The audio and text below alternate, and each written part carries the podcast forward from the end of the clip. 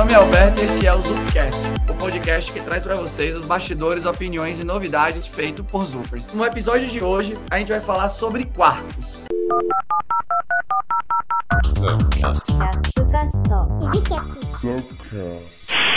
Mas antes de entrarmos no assunto, deixa eu só chamar a galera que vai participar aqui com a gente, né? Então, vou começar pelo nosso convidado de fora da ZUP, Elder, que é Developer Advocate lá na Red Hat. Elder, se apresenta um pouco pra gente aqui. Fala, Alberto, Otávio, pessoal que tá ouvindo aí a gente. Primeiramente, obrigado a ZUP e a vocês pelo convite. Meu papel aqui na Red Hat é fazer, digamos, o meio de campo entre a Red Hat e os desenvolvedores, né? Então, do ponto de vista técnico, né? Então, todas as soluções, tecnologias que a Red Hat cria, é, meu papel é levar até o desenvolvedor e também pegar o feedback desses desenvolvedores que estão aí no mercado para que a gente melhore tanto os nossos conteúdos quanto os nossos produtos. Bom demais. E também tá aqui com a gente, né, Otávio, super famoso também, ele é Distinguished Engineer aqui na Zup. E aí, Otávio, beleza, velho? Rapaz, que apresentação bonita, viu? E que título, hein? Não tenho nem roupa para isso. Eu não sei nem falar, não sei nem pronunciar. Rapaz, é difícil mesmo. Mas eu sei que as piadas virão para deixar você vestidinho com esse título aí. Estamos só esperando aqui. Opa! Beleza, velho? Muito feliz de trabalhar justamente com grandes estrelas aí, celebridades como o Alberto.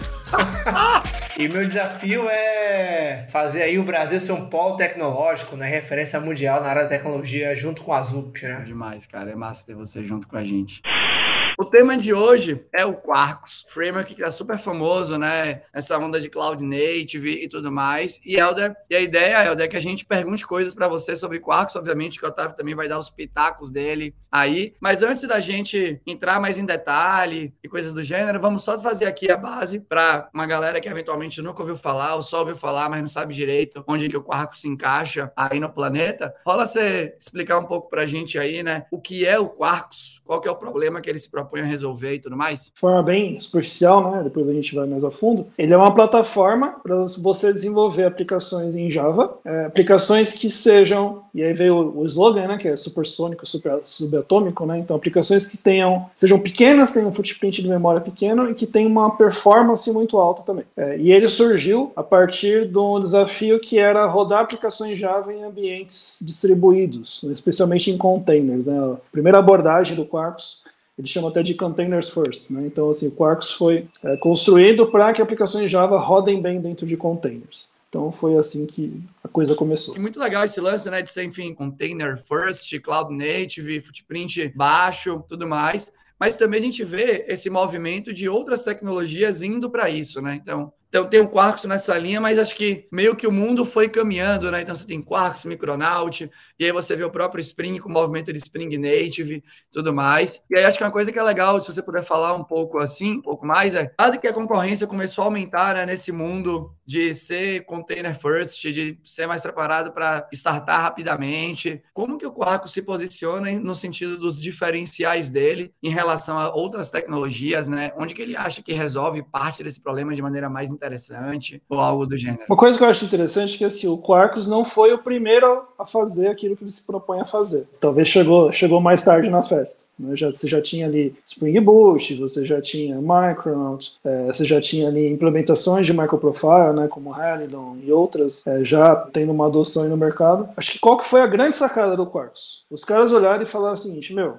não dá só para eu modularizar o Java, pegar, poder escolher APIs para poder jogar, sei lá, microserviço em produção, né, que foi talvez um dos grandes motivadores iniciais, eu preciso moldar a forma com que eu empacoto aplicações Java. O resultado disso foi o tal do, do supersônico subatômico. Né? Então, o que, que eles fizeram em linhas gerais? Uma aplicação Java, ela é grande em geral, né? Ela tende a ser grande, vamos pensar assim, né? Ela tende a ser grande, ocupar muita memória, né? Digamos que comparativamente com outras tecnologias. Por quê? Porque eu tenho muito processo que ocorre em runtime, sei lá, inicialização de, de métodos, de variáveis, é, dados estáticos, interpretação de alguma coisa, enfim, muita coisa acontece em runtime. Só que tem muita coisa que acontece só quando a aplicação sobe. Então o que acontece? Eu preciso carregar dependências que muitas vezes vão ser usadas uma única vez no meu runtime. E nunca mais eu vou usar aquela dependência. Só que ela fica lá. Tanto ocupando espaço de, do, ar, do arquivo em si, né, espaço em disco, vamos dizer assim, de storage, quanto memória. Então o que, que o Quarkus fez? Ele falou assim, cara, e se eu pegar e mudar a forma de empacotar? Na verdade, eu continuo gerando uma aplicação Java, só que ele gera um monte de processos que fazem tudo aquilo que é possível fazer em tempo de compilação ao invés de fazer em tempo de build. Então, assim, inicializações, praticamente todas ocorrem já no build do Quarkus. É, algumas, alguns processamentos de construtores etc, também ocorrem no tempo de build. Então, muitas coisas que aconteceriam na hora do startup, elas já aconteceram no build. Ou seja, eu não preciso mais carregar essas dependências, eu não preciso carregar código mesmo, né? tem muito código que nem é carregado por runtime. Então, isso faz com que eu tenha uma aplicação que seja menor e que seja mais rápida também. Então, eu acho que essa é a grande diferença, né? que não é só a forma com que eu construo minhas APIs, construo minhas bibliotecas, mas é a forma com que eu empacoto o Java em si. Tanto que, um outro passo que também foi dado além no projeto, foi que você tem dentro do Quarkus implementações de APIs por exemplo, do Spring. Então, se você é um desenvolvedor Spring e você quer usar Quarkus, não são 100% das APIs, mas tem um bom número de APIs que já estão é, implementadas no Quarkus e estão adicionando mais. Ou seja, alguém que está acostumado com Spring consegue usar Quarkus. Então, assim, eu consigo ter meu conhecimento, né, minha, minha curva de aprendizado que eu já superei no, Spring e adotar com uma plataforma que me dê um Java mais rápido, é, menor, enfim, com tudo aquilo que o Quarkus oferece. Né? Então acho que essa talvez seja a grande diferença. E esse ponto que você falou do, da disputa, né, de onde eu vou gerar essas, essas metas de informações, das anotações, né? Caso você aí que esteja ouvindo esteja curioso para conhecer um pouco mais dessa arquitetura, né, de usar Reflection ou Reflectionless, é, o Grim Rocher, ele é um cara que criou o Micronaut, então como o Helder falou, o, o não foi o primeiro nessa, nessa linha, né?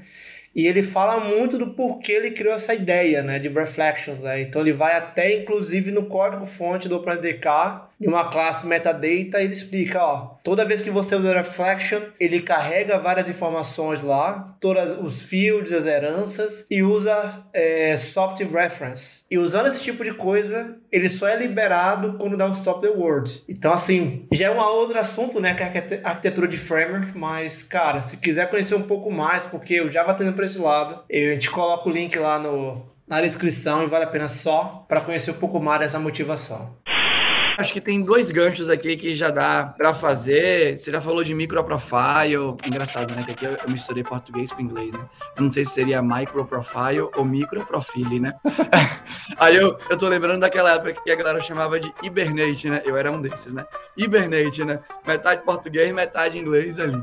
Mas, bom, eu vou no português por enquanto, né? Com microprofile ali, né? Acho que é um tempo que já dá pra puxar. Mas antes desse, você trouxe uma parte que acho que é legal, que é acho que tem isso, né? Parte da galera se acostumou a desenvolver, por exemplo, né? Utilizando, sei lá, o Spring com o principal framework aí, né? Com seus módulos. E aí eu falo, putz, quero testar o Quarkus. Entra naquela sinuca de bico, né? Eu quero testar, eu entendo que é legal, mas tem isso, pois eu já aprendi aqui, já tô no meu, já tô no meu, na minha zona de conforto, tudo mais na sua experiência, como que você diria que é essa eventual migração, né, transição de um para o outro, e não que é para usar um ou outro, mas eu quero ter os dois no meu cinto de utilidades aqui, né? Quão difícil ou não difícil, no caso, eu que codo com Spring e lá e codar com Quarkus. Ó, eu vou dar um exemplo de referência, tá? E aí eu falo exatamente sobre o Spring. Quando eu fui fazer minha entrevista para vir para Red Hat, uma das etapas do processo foi falar assim, ó, você precisa dar uma palestra sobre um assunto de algo relacionado à Red Hat. Eu falei assim, meu, fechou, né? Eu vou fazer um, um live coding de Quarkus. Só que eu nunca tinha mexido com Quarkus na vida. Mas eu trabalhei anos e anos e anos com Java E, escrevi livro de Java E e tudo.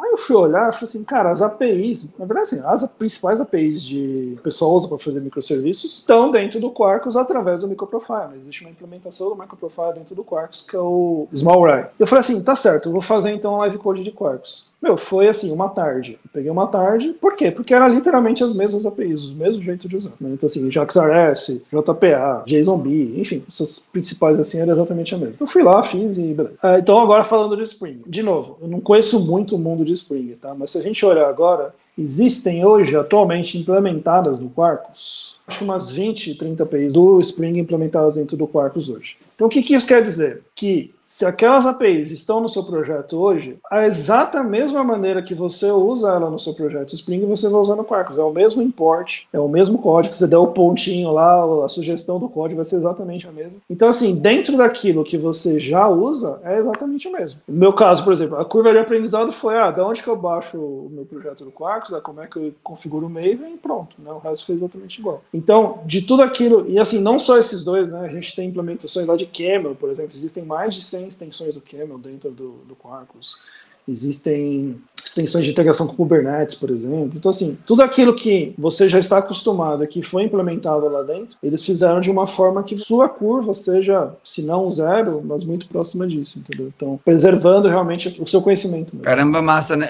O Otávio colocou aqui um link para nós e eu também naveguei aqui rapidinho, né? Tem esse lance da extensão do Spring dentro do Quarkus para ter esse onboarding mais fácil, né? Acho que é, me parece uma estratégia muito sagaz mesmo. Né? Porque é interessante, assim, né? às vezes o pessoal fala assim, ah, quer dizer que eu rodo Spring dentro do Quark? Não, você não roda Spring. Na verdade, se você quiser pegar uma API e jogar no seu projeto, vai, né, em geral tende a funcionar, né? Mas não é isso eles realmente implementaram aquela API dentro do Quarkus. É código novo, é código feito dentro do Quarkus, como se fosse vai, uma simulação do Spring dentro do Quarkus. É um código feito no Quarkus com toda a otimização que é feita no Quarkus, então assim, toda a parte de build, tudo aquilo que, enfim, que o Quarkus foi feito, eles reimplementaram as APIs do Spring lá dentro. Então é como se você estivesse usando o Spring, mas por trás é código totalmente novo. Só que eu imagino que tem algumas limitações nesse recurso, né? Porque os componentes do Spring funcionam de maneira real time, né? Então ele, ele faz o plug and play das coisas. Tem uma lista de coisas que a gente não pode fazer quando usa Quarkus e Spring? Olha, o que eu costumo dizer é o seguinte: é, qualquer API que não esteja lá ainda, né? É, você usa uma API X,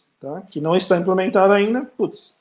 Então, assim, além de ser um motivo óbvio, quer dizer, pode ser que seja uma limitação, realmente, enfim, de não utilizar. Mas é, do que está lá dentro, até onde eu sei, o comportamento é o mesmo. Tipo, eu sei, eu sei que Spring Data tá lá. Hum. Então, o Spring Data funciona igual, entendeu? Talvez eu esteja falando uma coisa muito errada, né? Mas eu acho que eles, o nível foi assim, eles foram lá no Spring, a extensão do Quarkus, eles copiaram a estrutura de pacotes que tem no Spring com a implementação do Quarkus. Então, acho que é isso que a Aura tá falando. Não é que você traz o Spring para o Quarkus. Eles copiaram tudo que era possível para você pegar um código e colocar lá dentro. E aí você tem o Annotation REST Controller, mas que internamente vai disparar, né, o controller controller do jeitinho que o Quarkus. Então, o Quarkus consegue fazer o AOT, consegue fazer tudo, só que ele não te força no dia zero a ficar importando coisas que você não conhecia antes. Isso eu acho bem legal, né? Até extrapolando o, o tema do Quarkus, que é literalmente o X para é, Dev Experience, né? Eu deixo tudo igual para a galera, você usa, mas você tá usando o Quarkus, você não tá usando animal. É, o motor é o mesmo, né? Particularmente, achei uma sacada bem massa. Sim, sim. É, porque se para pensar, uh, o metadata né, do Java, ele é conceituado como uma interface, né? Então, no fim, no fim, ele só pegou a interface, só modificou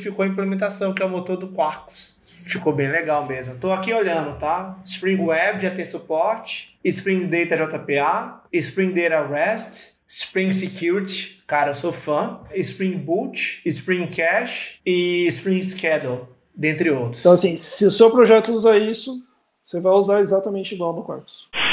Então, massa, né? Acho que essa parte aí de facilitar a migração, tudo mais, acho que é demais. E, inclusive, eu acho que isso, já juntando com o nosso próximo tema aqui, né, que é cases de sucesso. Me parece, inclusive, que poder migrar de tecnologia de maneira tão fácil deve facilitar, né, a adoção dele em lugares que querem começar pequeno, já começar maior, tudo mais. Então, Helder, rola você compartilhar um pouco com a gente locais que já utilizam Quarkus em qualquer nível de escala que você tenha conhecimento e que possa, obviamente, compartilhar aqui, aqui com a galera que está escutando a gente no podcast? Então, é, pelo menos do ponto de vista de Red Hat, né, quando a gente tem um caso assim, né, de uma empresa realmente usando, infelizmente tem muito contrato de NDA, né, que a gente acaba não podendo é, divulgar muito. Mas tem os casos públicos que realmente estão aí até Inclusive, eu participei da gravação de um podcast sobre um deles, que foi o caso do Banco do Brasil. Né? Então, o Banco do Brasil Inclusive, eles são bem. O caso deles é bem interessante, que eles são early adopters total. Eles começaram a usar antes do 1.0.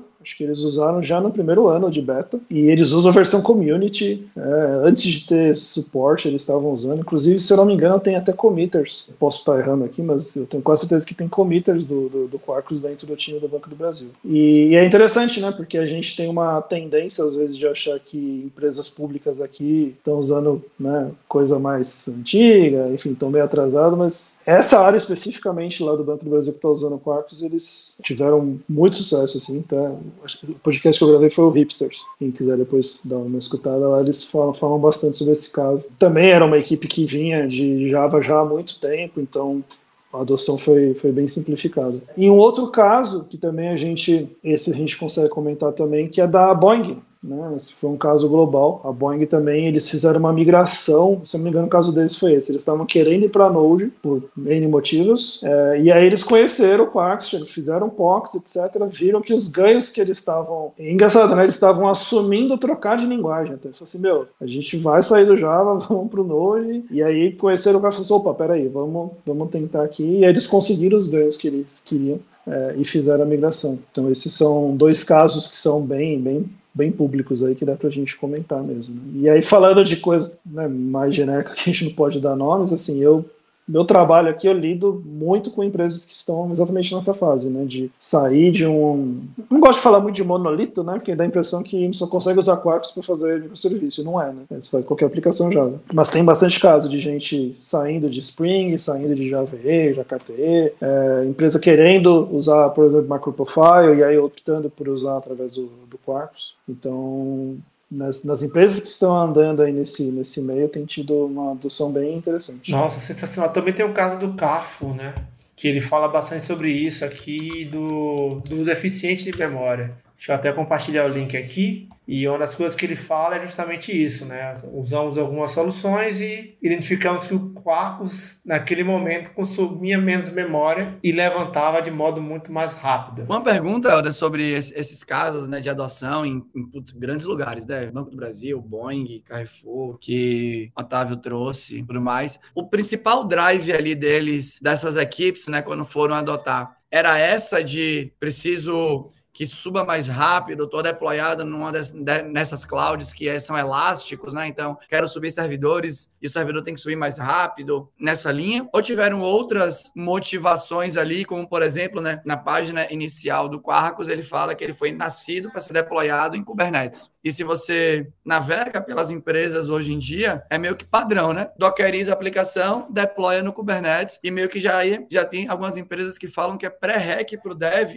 pessoa que é dev mais madura, né? Ela já tem que saber assim, olha, se você vai deployar sua toda aplicação que nasce aqui, independente da tecnologia por trás, ela já nasce para ser deployada num cluster de Kubernetes e tal. E o Quarkus me parece que fez parte da concepção dele facilitar isso. Então, quando olha para os principais drives né, de adoção de querer adotar, enfim. Como que, o que, que mais tem puxado a galera? Kubernetes, subir rapidamente, né? Matar e subir aplicações, outras coisas que eventualmente aqui eu não citei. É, o que eu vejo muito é realmente essa questão de recurso, né? Então, geralmente, empresa que está querendo ter uma aplicação que seja mais distribuída, ou, enfim, ter mais instâncias, e aí eu preciso subir a instância rápido, eu preciso ter um CSD mais ágil, e, enfim, quando eu vou ter upscale, downscale, eu preciso que isso ocorra mais rápido. Esse é um caso. Tem bastante caso de empresa que quer modernizar, vamos dizer assim, né? estão usando é, frameworks mais antigos, é, enfim. É, APIs mais antigas e querem migrar para coisas mais novas. Às vezes a motivação é meio questionável, né? Às vezes não é, não é que o negócio não funciona, tipo,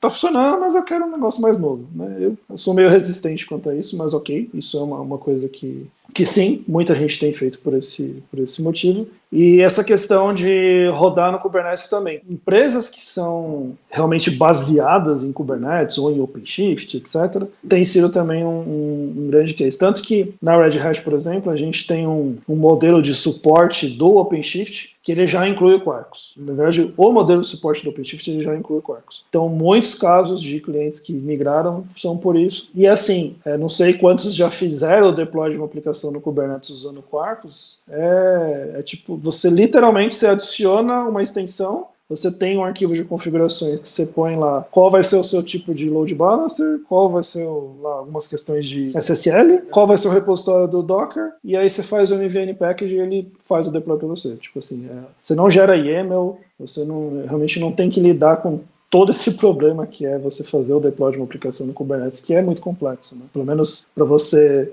sair do. Quem, não, quem nunca fez e precisa fazer a primeira, dá umas cabeçadas grandes, né? É, o Quarks facilita bastante isso, né? Então acho que isso é um, um, ponto. Nossa, então facilita muito minha vida quando eu falo muito dessa, desse tal Cloud Native, né? E você falou do Kubernetes tal, gerar imagem Docker, né? E o que mais o Quarkus oferece facilidade para o mundo da nuvem? Você consegue listar de cabeça, assim? Ó, por exemplo, tem extensões ali para você fazer deploy no Lambda, diretamente no, no AWS, você só configura, aí tem lá, né, enfim, as especificações da extensão mesmo. Deploy direto via package, tem para Azure Functions também, eu acho que tem para Google Functions também. Então tem, dessa parte de nuvem, se você olhar lá nas extensões, acho que deve ter mais de 100 extensões ali no, no, no Aliás, quem está ouvindo a gente, né, tem o site que é o code.quarkus.io. Lá é um site onde você consegue criar uma aplicação Quarkus. Né? Então você vai lá, vamos supor, se for Maven, você coloca lá as configurações do Maven e você escolhe as extensões. Se eu rolar a tela ali, acho que tem umas 200 e tantas extensões. E aí tem as extensões específicas de, de, de nuvens, né? Então, isso é uma coisa também que ele facilita bastante. Ah, é,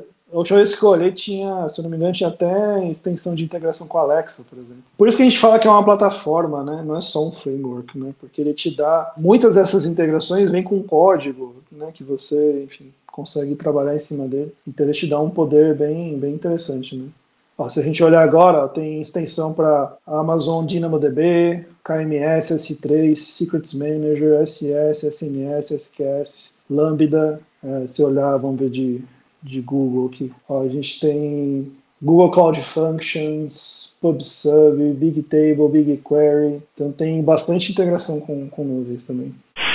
Deixa eu perguntar então, aqui, né? Você e Otávio já citaram os microprofiles e tudo mais. Eu confesso que eu manjo zero da especificação, das extensões, tudo mais. Otávio já citou que o Quarkus, e na, na própria documentação do Quarkus, né? Você acabou de explicar aqui também pra gente, né? Tem todo esse approach de tirar proveito, né? De tudo que é de cloud. E tem esse cruzamento, né? Microprofile, Quarkus, vocês falando aqui, parece que rola uma interseção aí, né? Os interesses se cruzam. Então vamos tentar começar a, a tocar um pouco nessa parte. E aí eu acho que aqui, só para fazer a base de novo, né? Se vocês puderem explicar para quem está ouvindo o que, que é o microprofile antes da gente tentar entender como Quarkus e essa especificação, não sei se é uma especificação, se cruzam, acho que vai ser bem legal. Então rola dessa explicadinha para a galera que está escutando sobre o que, que é microprofile. Oh, o Otávio é um dos committers, acho que seria interessante. Oh, Monstro.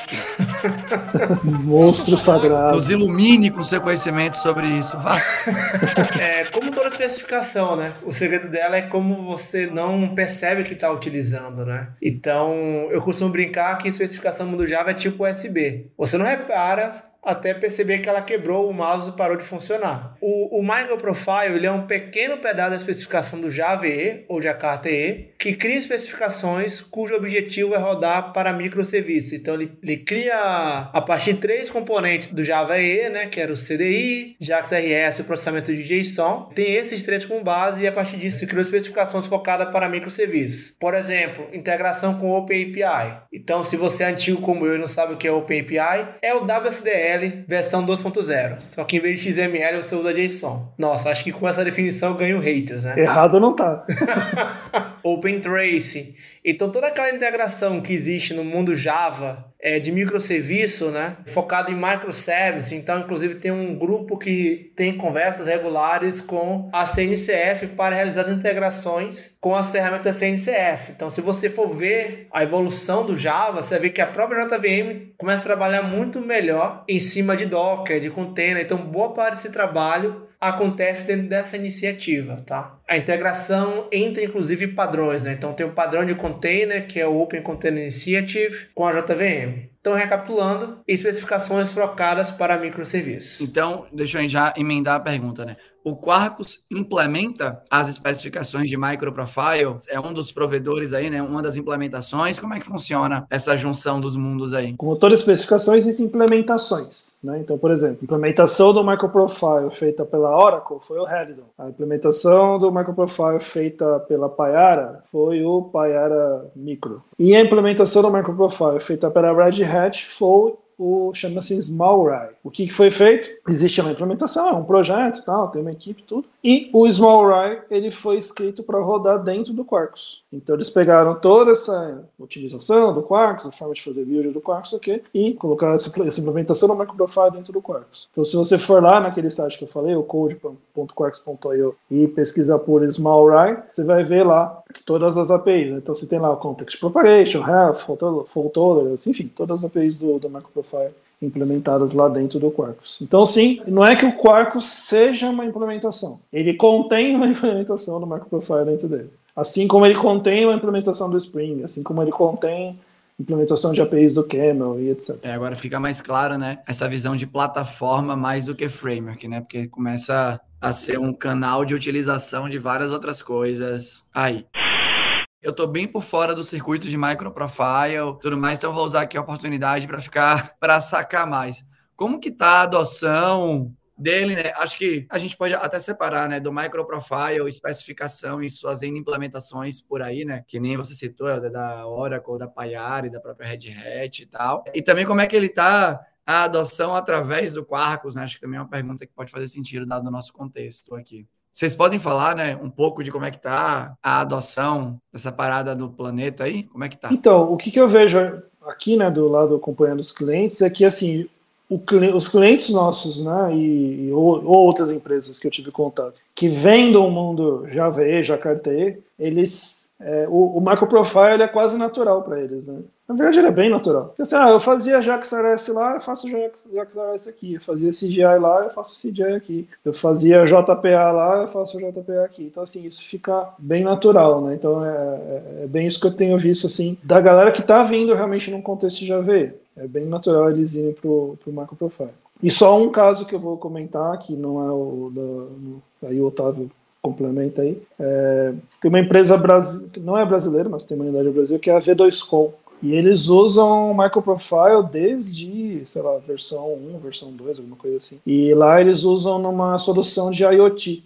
É, eles têm lá um sistema de billing de energia elétrica, um negócio super complexo lá, e, e ele, a gente teve até uma conversa interessante com eles sobre isso. Então esse é um caso que também é público, de utilização dentro de um contexto até meio diferente. É, com relação ao uso do microprofile, ele tem um problema clássico, né? Por ele ser uma especificação, é difícil contabilizar como as pessoas usam de fato. Existe uma pesquisa da Eclipse Foundation, que verifica o mercado e tudo mais, com base em cerca de 10 mil pessoas que responderam do ano passado, 60% das pessoas já utilizam o Spring Boot em produção, 40% utilizam o Jakarta EE e Microprofile é um número de 34% do mercado que respondeu essas perguntas. Por que eu falo que é difícil mapear, né? As pessoas utilizam o Spring Boot. O Spring Boot utiliza o Spring Data, é Spring Data JPA, que é uma especificação. Então é muito é normal você falar, não, eu não uso especificação, eu uso Spring Data JPA. E às vezes não sabem que o JPA, que o Spring Data faz um wrapper, né? É uma especificação. Então, recapitulando, 34% do mercado vem adotando aí o uso que cresceu 44% comparado ao ano anterior, tá? Então vem crescendo bem aí o seu uso. Resumindo, né? Quem usa Spring usa do mesmo jeito. É USB. Eu acho a melhor forma. Ah, eu não uso USB, eu uso mouse. Cara, você conectou no USB, você usa USB. Voltando aqui na montanha russa aqui do, do podcast, né? a gente começou no, no Quarks, foi para Microprofile, passou por causa de sucesso, foi para Microprofile, juntou com Quarks e voltando a colocar as luzes aqui em cima do Quarks. Otávio aqui no, no backstage veio com aquela polêmica, né? O cara não poderia passar aqui os 40 minutos sem fazer uma brincadeirinha dessa, né? Então deixa eu perguntar aqui para Helder. Helder, Otávio quer saber, né? E eu tô sendo o vetor aqui da pergunta. Quando nós não devemos considerar o Quarkus como uma possibilidade de solução? Conta para nós aí se, o que é que você acha sobre isso. Pergunta difícil, né? Cara, é assim, ó. Esse primeiro ponto que eu vou falar não é nem só sobre Quarks, é, acho que é tecnologia em geral. Eu não acho que a gente deva adotar a tecnologia só pela tecnologia. E assim, eu já ouvi isso. Não foi nenhuma, nem duas, nem três vezes. Por que, que você quer fazer tal coisa? Ah, porque meu chefe foi no evento e viu e ele mandou a gente fazer. Ah, ou porque eu vi, eu achei legal e eu quero fazer. Tipo assim, o cara não sabe por que, que serve, não sabe se precisa. Então, assim, qual que é o meu ponto com isso? Cara, você está criando uma aplicação que você, de repente, vai containerizar ela, e você, sei lá, talvez um dia você vai distribuir ela, você vai quebrar ela, tá, não sei o quê. Eu acho que, pô, faz todo sentido. Não, eu não vou, vai ser um negócio que é super local, super sei lá, vai ser um CLI, tudo bem que dá pra fazer CLI com Quarkus também, mas enfim.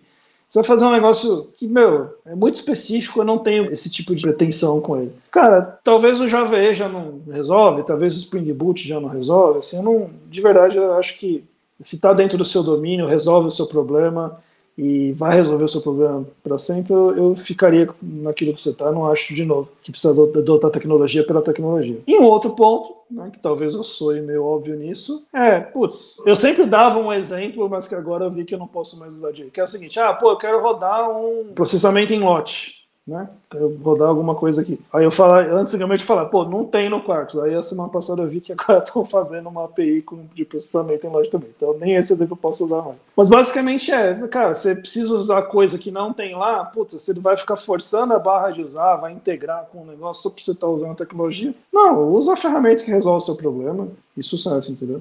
Agora, qualquer outra coisa diferente disso é aquele lance assim, não é? Assim, eu não vejo motivo para não usar se você quer uma aplicação Java que suba rápido, que ocupa pouca memória, que tem essas APIs que, que a gente conversou aqui hoje.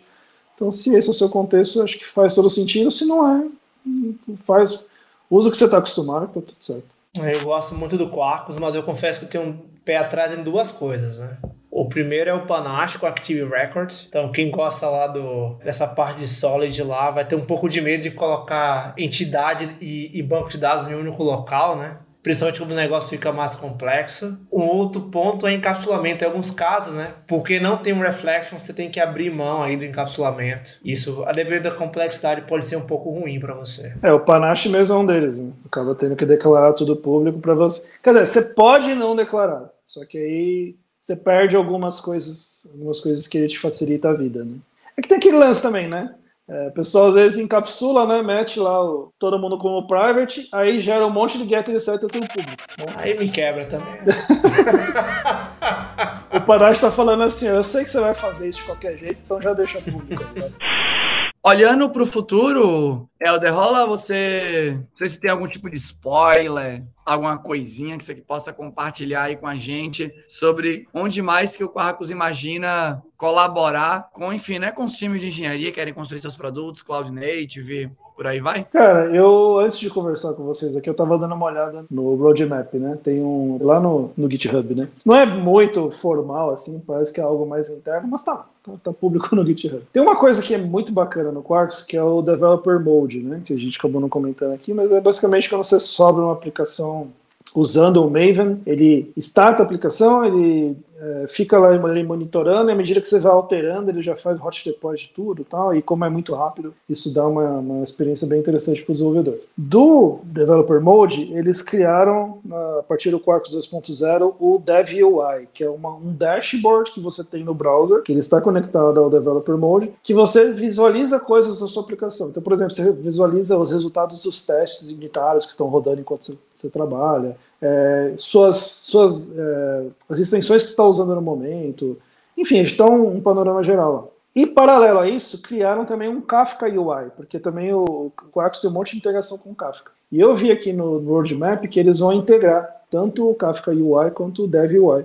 Então você vai ter uma, um dashboardzinho enquanto você coda, dando ali todas as informações da sua aplicação e também se você estiver fazendo coisa com o Kafka, ele vai te dar também toda a integração do Kafka ali. Isso eu achei um negócio interessante porque são duas partes meio complexas, assim, que de alguma forma estão trabalhando para funcionar junto. Eu gosto do quando a tecnologia resolve defragmentar uma. Porque hoje em dia, como é que a gente tem o quarto? Você deve ter alguém num canto que fez uma extensão que dá para ver uma, um troço de cá, um troço de lá. E aí o framework, a tecnologia vai e fala assim, putz, deixa eu ser cada vez mais. A galera usa essa expressão nas startups, né? One stop shop. Então, tudo vai estar por aqui, eu vou conseguir fazer tudo por aqui. Porque no final do dia é isso, né? A gente quer fazer o produto e, e, a plataforma tem que ser tipo juiz de futebol, né? É só não atrapalhar, é só colaborar, adiantar o lado, que vai que vai ali. Eu acho massa quando eu vejo esse tipo de caminho que, enfim, a plataforma toma. Animal. Olha só, gente, queria agradecer demais aí, né? Passo sua participação, Helder, aqui com a gente. Né? Imagina que o tempo é corrido. Quem quiser saber mais de Helder, os links para as redes dele vão estar listados aqui, né? junto com o episódio. Agradecer também a participação de Otávio, trazendo aí, né, suas perguntas capciosas, tudo mais, né, para dar aquela pimentada no episódio. E principalmente para você que escutou a gente, né, que aguentou aí a gente por 40 e poucos minutos. Eu espero que de alguma forma tenha sido útil aí para o seu dia a dia. Então é isso, galera. Valeu demais pela participação em mais um episódio aqui do nosso Zupcast. Até a próxima. Tchau.